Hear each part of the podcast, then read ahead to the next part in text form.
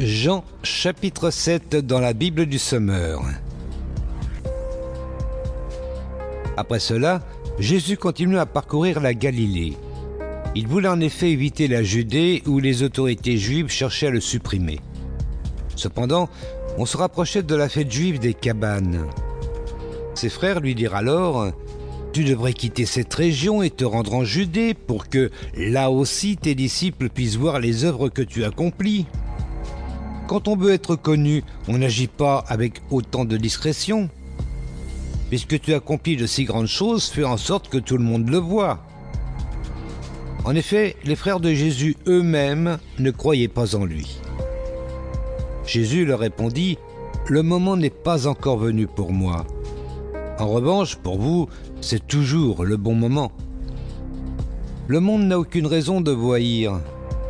Mais moi, il me déteste parce que je témoigne que ses actes sont mauvais. Vous donc, allez à la fête. Pour ma part, je n'y vais pas encore, car le moment n'est pas encore venu pour moi. Après avoir dit cela, il resta en Galilée.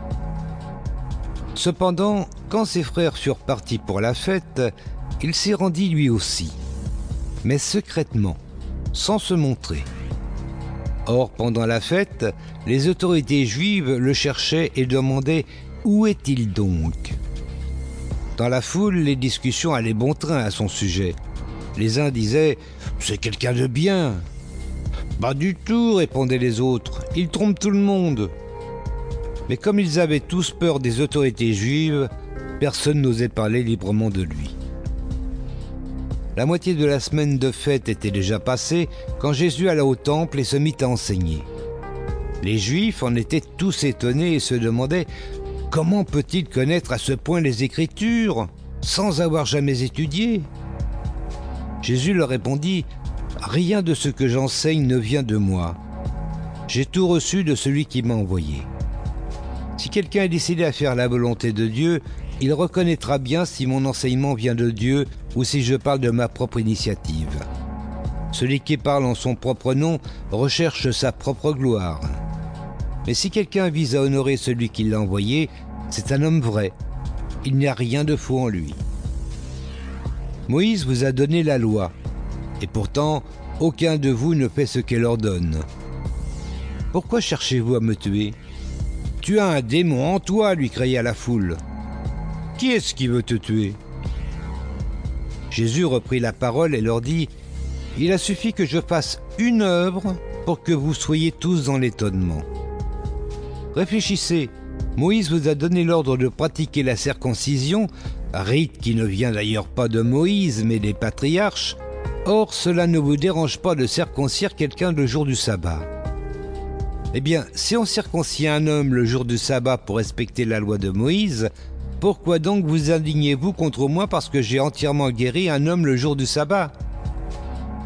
Cessez donc de juger selon les apparences et apprenez à porter des jugements conformes à ce qui est juste. En le voyant, quelques habitants de Jérusalem s'étonnaient. N'est-ce pas lui qu'ils veulent faire mourir? Or le voilà qu'il parle librement en public et personne ne lui dit rien. Est-ce que par hasard nos autorités auraient reconnu qu'il est vraiment le Christ? Pourtant, lui, nous savons d'où il est. Mais le Christ, quand il viendra, personne ne saura d'où il est. Alors Jésus intervint d'une voix forte, et on l'entendit dans toute la cour du temple. Vraiment, vous me connaissez, vous savez d'où je suis. Sachez-le, je ne suis pas venu de ma propre initiative. C'est celui qui est véridique qui m'a envoyé. Vous ne le connaissez pas. Moi, je le connais, car je viens d'auprès de lui et c'est lui qui m'a envoyé. Alors, plusieurs essayèrent de l'arrêter. Et pourtant, personne ne mit la main sur lui parce que son heure n'était pas encore venue.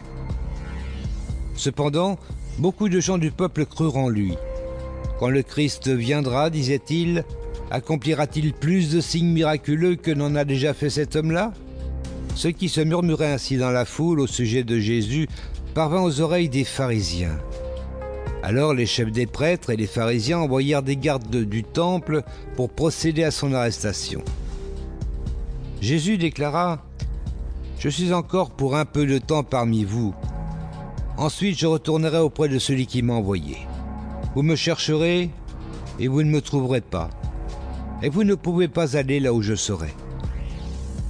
Sur quoi les auditeurs se demandèrent entre eux Où va-t-il aller pour que nous ne le trouvions pas? Aurait-il l'intention de se rendre chez les Juifs dispersés parmi les non-Juifs?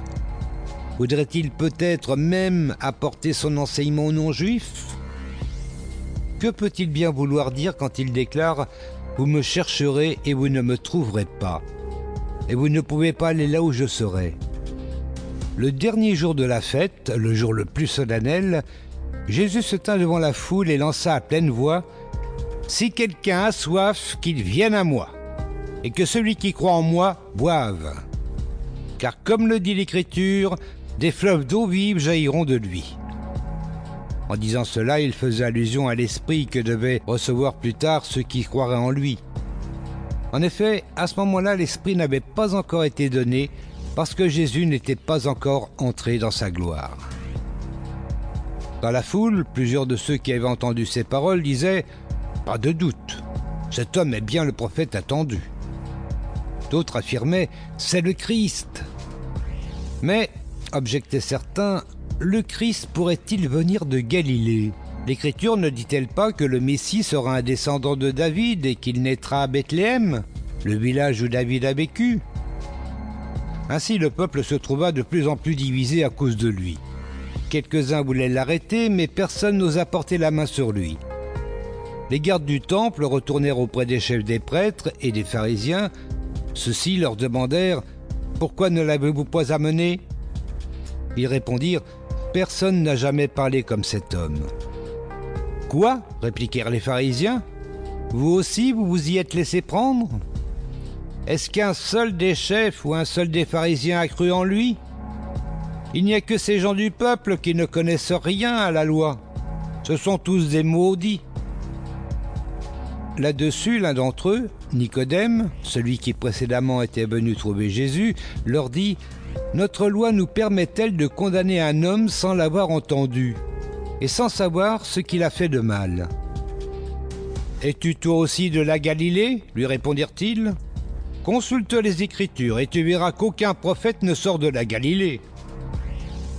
Là-dessus, chacun rentra chez soi.